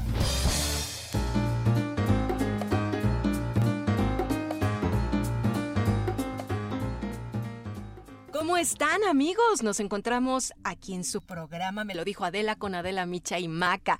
Y qué alegría que estén sintonizando en esta semana el Heraldo Radio y más alegría me da siempre hablar de nuestras defensas, de nuestro sistema inmune. ¿Por qué? Porque Aris Chávez ya nos visita muy seguido y se lo agradecemos para que nos platiques del factor de transferencia Aris, el original, el auténtico, el de los científicos egresados del Instituto Politécnico Nacional. Adelante Aris. Qué gusto saludarlas. Pues a mí me da mucho más gusto venir a este programa, platicarles de temas de salud, sobre todo porque nos llegan muchas llamadas en la semana preguntándonos sobre todo las dudas que tienen acerca de este tratamiento, quién lo puede tomar, qué efectos secundarios tiene. Bueno, pues hoy les vamos a resolver todas sus dudas. Este tratamiento es una herramienta que no debe de faltar en nuestro hogar hoy en día. Es decir, estamos viviendo una época de pandemia muy difícil, una época de contagios. y a todo mundo nos estamos preparando para las vacaciones, pero esto va a traer muchos contagios todavía. Por eso hay que protegernos, no hay que Además, la verdad, si ya estamos regresando a nuestras actividades diarias, así parece. Es mejor tomar un tratamiento para ayudarnos a fortalecer el sistema inmunológico, que es lo más importante. El factor de transferencia es la herramienta primordial para ayudarnos en ese sentido. ¿Por qué? Porque tomarlo todos los días eleva nuestro conteo de glóbulos blancos, de leucocitos, hasta en un 470%. Lo decimos muchas veces y 100% es muy bueno. Wow. 470% es una maravilla. Eleva el sistema inmune hasta en un 470%. Esto traducido es una verdadera fortaleza, una barrera protectora que haga que cualquier virus o bacteria a los que estestemos expuestos va a ser destruida por completo. ¿Quiénes pueden tomar el factor de transferencia? Desde el bebé pequeño de la casa hasta la persona de la tercera Todo edad. mundo. Todo mundo, prácticamente cualquier persona de cualquier edad. No tiene contraindicaciones. No tiene efectos secundarios, pero algo muy importante, usted va a recuperar la salud desde la Eso, primera eso semana. me gusta. Ahora, tenemos de manera preventiva, deberíamos de tomarlo, unas muy buenas dosis. Además, ¿sabes qué? Sigue una acción hasta por cuatro meses. Claro, nos estamos protegiendo durante varios meses. Exactamente, pero ¿qué pasa con los pacientes que ya tienen una enfermedad? Le tengo buenas noticias. Más de 150 enfermedades hemos podido combatir con este tratamiento. Vamos desde el cáncer, diabetes, lupus, esclerosis múltiple, artritis, VIH, fibromialgia, herpes zóster. eh, hablamos de artritis reumatoide, enfermedades de la tiroides. También, por ejemplo, en el caso de las enfermedades respiratorias que ahorita estamos sufriendo mucho, tenemos muy buenos resultados que van desde las alergias, asma, bronquitis, influenza, pulmonía. Todas estas tomando el factor de transferencia ven un beneficio. Ahora viene la buena noticia. Por eso le digo que vaya anotando este número A telefónico. ver, yo te quiero preguntar qué promoción nos tienes porque ya nos queda un minuto, Aris. Sí, ¿verdad? Está bien, va la promoción. Ahí les va el número porque, bueno, está bien, Moni. Fíjate, vamos a consentir hoy al auditorio. 55, 56, 49, 44, 44. Vaya anotando este número porque esta promoción solo es para las primeras personas en llamar. Es un paquete familiar de 12 tomas pagando únicamente 1,800 pesos. Si usted es de las primeras personas en comunicarse, se lo vamos a duplicar. Va a recibir 24 money, 24 dosis por Súper. 1,800 pesos. Además, gratis, dos caretas de máxima protección que son transparentes, dos cubrebocas N95 de grado hospitalario, dos geles antibacteriales con 80% de alcohol y hoy usted puede estrenar este reloj que es un tengo, smartwatch. no, me, me gusta mucho porque se te ve muy bonito. combina, ¿no? Además te combina muy bien. Viene en diferentes colores. Es un reloj inteligente que se conecta a su celular y que usted se va a divertir horas y horas de entretenimiento y hoy va gratis. Así que aproveche. Ahí le va el número de nueva cuenta. 55 56 49 44 44. Va de nuevo. 55 56 49 44 44. Viene la época de vacación, así que hay que tomar el factor de, De nuevo el transferencia. número, Aris. 55 56 49 44 44 es único día de esta promoción, así que aproveche. Gracias, Aris. No hay que perder la oportunidad a marcar amigos. Gracias. Regresamos contigo, Adela Micha y Maca. Permiso Cofepris 173300519P o 451. Esto es Me lo dijo Adela. Con Adela Micha. Escríbenos vía WhatsApp al 554905 9445.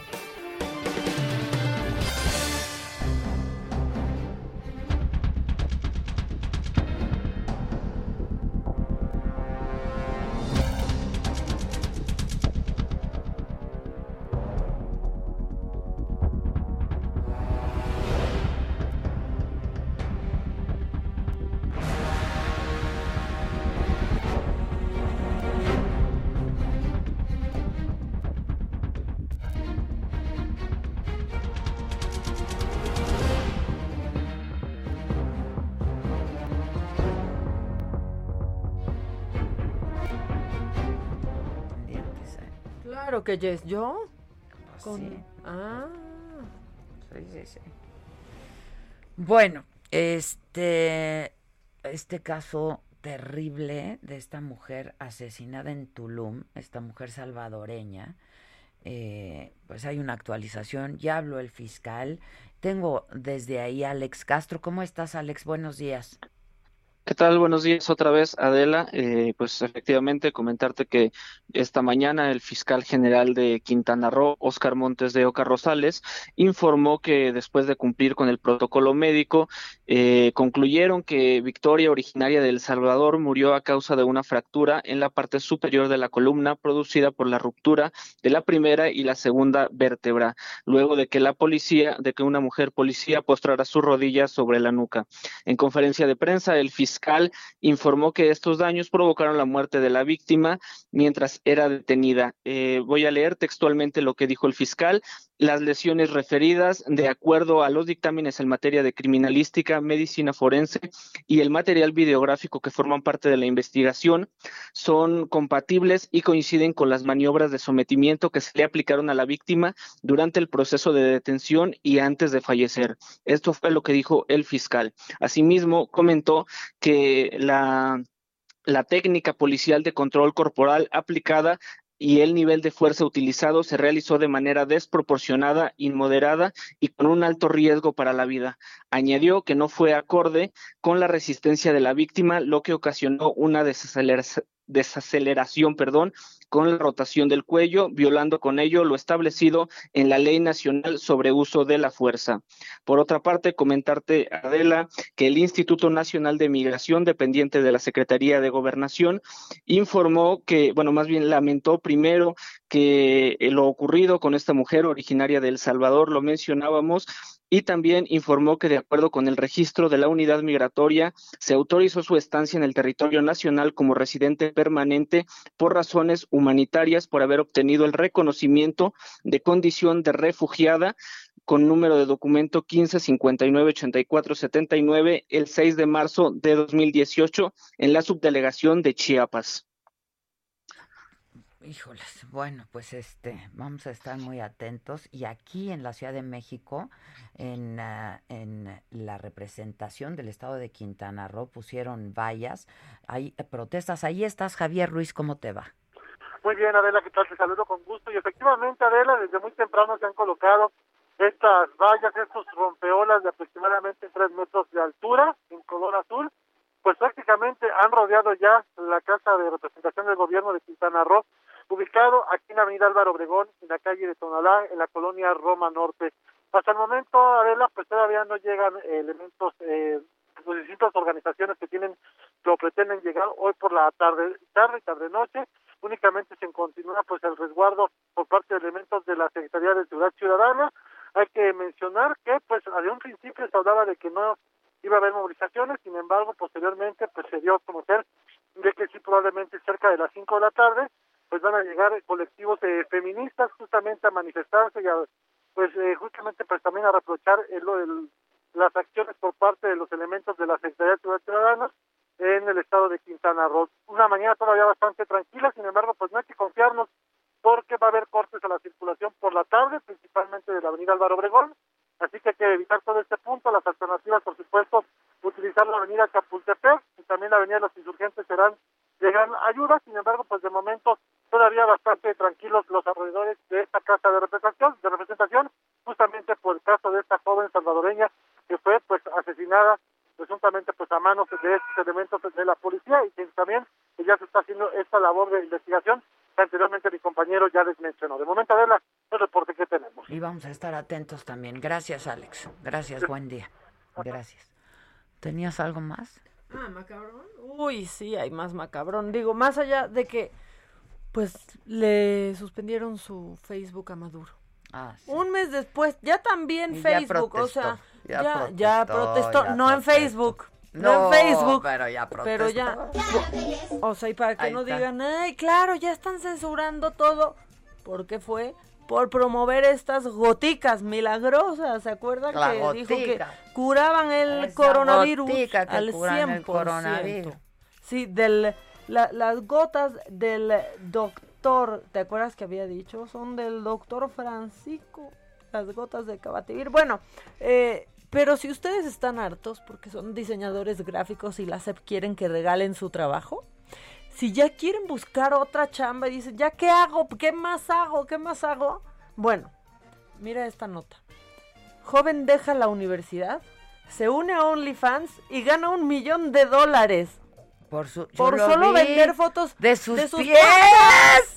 Yo lo vi también, lo de los pies. Hace Ahora, todo con las la patas. chava, ¿eh? Pero creo que también hay desnudos. Sí, claro, Sí, por sí, supuesto, sí. porque Ahora, los pies, pues hay fetiche. Hay, Ahora, hay gente que tiene un fetichismo con los claro, pies. con los pies. Luego había una cuenta en Twitter que siempre me decía, disculpa, ¿No? Maca, Y ¿me las axilas, los pie?". Ay, pies. no, la axila ya. Ahora, ya con onicomicosis sí ya está más cañón. Sí, luego traen unas coliflores. No, O sea, o unos brócolis está peor. Con los, la onicomicosis, no. Bueno, no, pues, no, O sea, en pandemia esta chava dijo, ya, a ver, no puede ser que no tengo dinero, que no tengo trabajo. Bueno, dejó la universidad, no fue, no fue luego, luego, ¿eh? También, no fue luego, luego, pero tiene 24 años apenas esta niña. Y entonces trabajaba en un McDonald's y era como empleada temporal en distintos sí, lugares. Y pues ahora, Guapa la chava, eh, la verdad. un millón de dólares. Un millón de dólares 1.1, por, ¿eh? por sus patrullas. Millonaria. No, y por Y aquí sus la CEP, encantitos. y aquí la CEP pidiendo que uno haga la chamba ¡Un gratis. Sí, no. A ver, tú que eres diseñador gráfico, hazte, a ver, hazte ahí. Bueno, quizás si hacen concurso dejen de salir manos con seis dedos en los libros de la CEP. Sí, sí, o sí, sea, sí, sí. Tal vez, tal vez sí dejen de salir O sobre manos todo con si seis les dedos. pagan, ¿eh? Porque entonces puedes exigir. O Ahora sea. sí, mira, házmelo ahí de cuates. Sí. Ahora, también, y tú hablabas de, pues, con la imagen del, del día, pues muy, hablaste de Lo este tema. ¿no? Pues del ever, el ever given, ¿no? Puede repercutir en muchas cosas. podemos enfrentar una escasez otra vez. Ve cómo todo empieza a pasar de papel de baño. Otra vez puede pasar que pues por esa obstrucción no haya papel de baño y todo pasa porque pues la pulpa de madera dura está escaseando. Y es un material que necesitan para hacer el, el papel de baño. Y luego se viene a trabar ahí el Evergiven. Y pues está del Evergiven. o sea, El Evergiven. Pues sí, o sea, la verdad es que poco- sí. Qué poco noble final para los árboles, Sí, ¿verdad? no manches, tan, o sea, Todavía tan un poético libro, que ¿no? escribe Un un libro, libro. planta un árbol. Pues sí, planta un árbol. Entonces, mamá, no hay papel y la mamá te va a decir, pues no hay, hazle como quieras, agarra el periódico. ¡Ay, ya, vaca! Hay un pasquín, un pasquín, un para que esté pasquín. todavía más esos- manchado de lo que de está. esos, hay muchos de esos. Oye, ya inició la jornada de, de vacunación, es la segunda dosis en Ecatepec y desde ahí nos informa Israel Lorenzana. ¿Qué onda, Israel? Adela, muy buenos días, Maca, les saludo con gusto. Efectivamente, hoy a partir de las 8 de la mañana comenzó la aplicación masiva, esta segunda dosis de la vacuna contra COVID-19. Nosotros estamos ubicados aquí en las Américas, es el municipio de Catepec y es uno de los 10 puntos en donde a partir de hoy y hasta el 11 de abril se va a estar llevando a cabo la aplicación de la segunda dosis de la vacuna contra COVID-19. A diferencia de la primera vez, de la primera aplicación, el día de hoy las filas han pues prácticamente desaparecido. Sí hay que esperar, pero por supuesto el tiempo necesario para ver si no hay alguna reacción y además también, bueno, un poco para poder ingresar a este deportivo Centro Cívico Las Américas, en donde está el personal del gobierno federal, del gobierno estatal y también del municipal, quienes están coordinando las acciones, checando los documentos, ahí con algunos altavoces le están explicando a la gente mayores de 60 años cuál es el procedimiento y qué tienen que hacer para agilizar precisamente la aplicación del biológico. Hay que señalar que, bueno, pues será hasta el 11 de abril y tiene que ver, por supuesto, el día en que se aplicó la vacuna, la primer dosis, para que puedan acceder a la segunda dosis, tomando en cuenta, por supuesto, los tiempos. Las personas que se vacunaron hoy, la primera vacuna la recibieron el 22 de febrero. Los que se vacunaron el 23 de febrero será el 30 de marzo, los del 24 el 31 de marzo y el primero de abril, y así sucesivamente hasta la última aplicación que será el 11 de abril para quienes se vacunaron el 12 y el 13 de marzo. Por supuesto, las autoridades municipales han estado subiendo información para que la gente esté muy al tanto del día que le toca la aplicación en los 10 módulos instalados en toda la demarcación municipal, por supuesto, buscando que las personas mayores, las personas adultas, no tengan que desplazarse en distancias largas. Pues es la información que te tengo, Adela. Nosotros, por supuesto, vamos a seguir al pendiente. Bueno, este, pues qué bueno que hay mucha mejor organización, ¿no? Que la gente no tiene que Definitivamente esperar. se terminaron las filas. Qué bueno, qué bueno. Muchas gracias. Hasta luego. Gracias, buen día. Mira, están a hurtadillas. Hola Adela, te estoy escuchando en mi trabajo a escondidas. Me caes súper bien. No, ya, mira, quita los audífonos, quita los audífonos y escúchanos, así que sepa. Claro. O sea, que sepa. Este, y luego dicen, o sea que todo fue un error de Morena por no presentar sus gastos. Están preguntando esto con, pues, con la decisión que se tomó con los candidatos de retirarles. Eh, quiero escuchar en esta estación de radio y que nos hable, pero ¿quién? ¿Quién nos dice quién? Oh, ya, bueno. Buenos días, Adela. Mi comentario de hoy es acerca de la declaración de Mario Delgado indignado porque el INE está atacando y acatando y haciendo valer y ejerciendo las leyes correspondientes. ¿Qué se hace No, con pues eso? Nada. Pues, Pues la ley se tiene que hacer valer, ¿no? Pues sí, Pues sí. pues sí, mi valedor. Mi valedor. Mi vale. Hello, me encanta su programa. Excelente equipo de trabajo. Me gusta la transparencia que tratas de dar a las noticias. No, aquí, miren, platicamos todo. Platicamos todo lo que nos pasa. Inclusive, fíjense que ayer... este, sí se los voy a platicar porque les voy a dar un contexto. Pues veníamos, salíamos a las 6 de la tarde y pues una cosa llevó a otra y total que eran las 11 de la noche y estábamos abordando apenas. Y entonces cuando por fin llegamos a la cabina a sentarnos todos los integrantes de este viaje que se, que se tuvo que hacer, pues mire, voltea Adela y que ve que su compañera de, de avión, o sea, llevábamos horas atorados en el aeropuerto, No, llegamos sí, a las sí. tres y media. Créanme que Eran soy las una 11 gente de la noche. bastante tolerante, alivianada, no Sí, pasa nada, pero sí estaba durísimo. O sea, ya era, y luego pues íbamos a llegar, ya sabíamos que aquí a las 3, hacer la maleta, o sea, sí, ¿no? Entonces, de pronto llega y se encuentra con una chava que traía a un bebé de brazos. Cuatro meses tenía el niño, Sí, escuché, porque aparte no dejaba de hablar la- Claro. la, señorita. Pero jovencita, la sí, pobre. muy una chiquita, chava muy joven, chiquita. Con una criatura de cuatro meses en brazos, más ¡Un perro! ¡Un perro! Que llevaba también las mismas horas que nosotros en el aeropuerto, el pobrecito animal, la verdad, Mica se llamaba. Ah, de- por cierto. Exacto, por Miss cierto. Mica, por Miss Mica, cierto. que cada vez que le hablaban yo decía, ¿qué pasó, mande? Bueno, total que ve eso. Y entonces otro integrante de nuestro grupo iba más atrás. Eso de la... Se sigue al lugar del otro integrante antes de que éste ocupara su lugar. Y ya a quien iba junto, un chavo desconocido Chavo, por la nosotros. verdad, yo nada más le dije, Dijo, ¿podemos cambiar lugares? Así. Dijo, "¿Le- ¿te importaría cambiar lugares? No, le vendió bien su lugar de, mira, está ahí Está más ahí, adelante, está sales luego luego, ¿no? Pues eh, el buen hombre acepta. Buen hombre. Para encontrarse hombre, un ángel.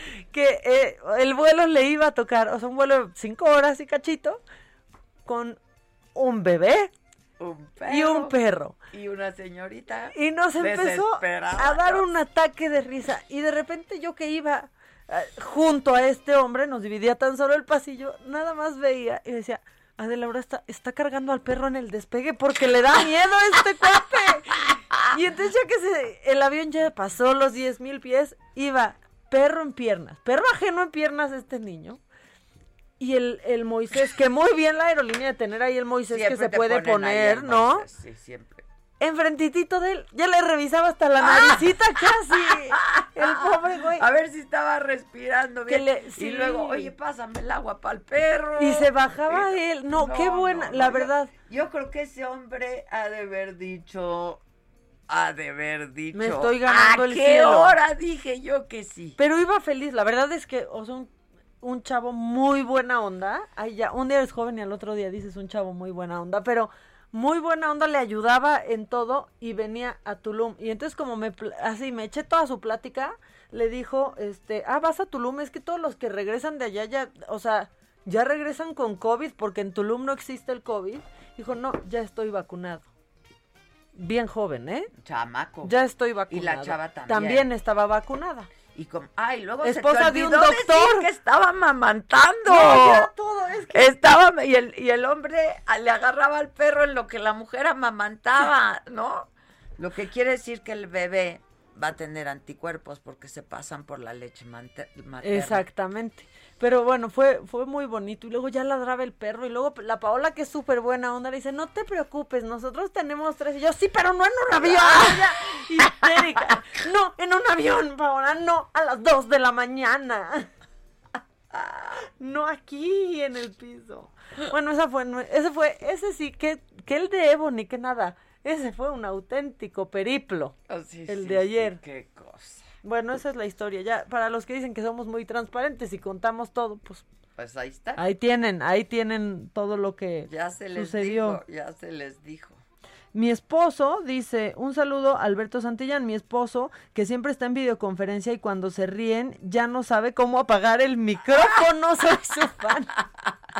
Un saludo a la videoconferencia de Alberto. Ay, dice antes, no le sostenía al bebé. Poco Casi. le faltó. Casi le llena la forma migratoria. faltó. Casi le llena la forma migratoria. Este, dice Marisela Leiva, Adela hermosa como siempre. Y además, ¿cómo se atreven a proponer regreso a clases sin planear? Sí, lo mismo de siempre. Pero que regrese ya o ya. Este, que si era la perrita Mika Moton, dice Moisés Omar.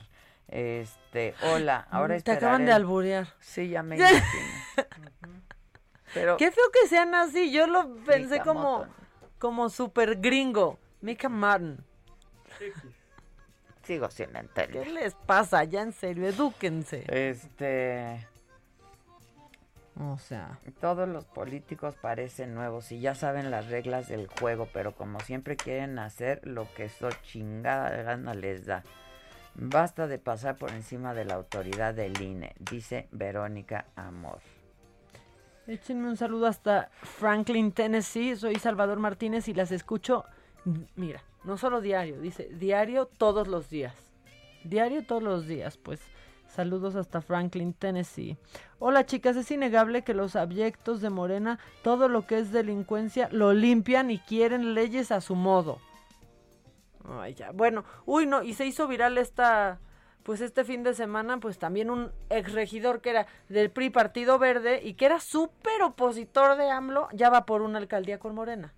Ya, o sea, ya todos como purificados. Pero no, o sea, no solo eso, ahora va para alcalde de Tuxtla Gutiérrez. Bueno, fue en 2012. Este, y además estuvo como regidor en 2015 y 2018. En ambos casos fue militante de la Alianza PRI Partido Verde y era un férreo opositor. Hasta la esposa subía videos de que yo apoyo a Frena. O sea, hace. Sí, hace claro, poquito, claro. Pero, pero. ¿Qué Felipe crees? Pues dices de sabios cambiar de opinión. Pero y el hueso no conoce de dignidad. Claro que y viva yes. Morena, Claro que yes. yes. Claro que yes. Y ah, y ah, y ah. Claro Bueno, que yes. Ya sonó esto, así es que ya vámonos, este, pero nos escuchamos mañana, 10 de la mañana por el Heraldo Radio. Ya lo saben, también transmitimos video, incluso en cortes comerciales. Dámelo, dame más, dame más. ¿Cómo École cuá. École cuá. Esto fue Me lo dijo Adela con Adela Micha por Heraldo Radio. Heraldo Radio.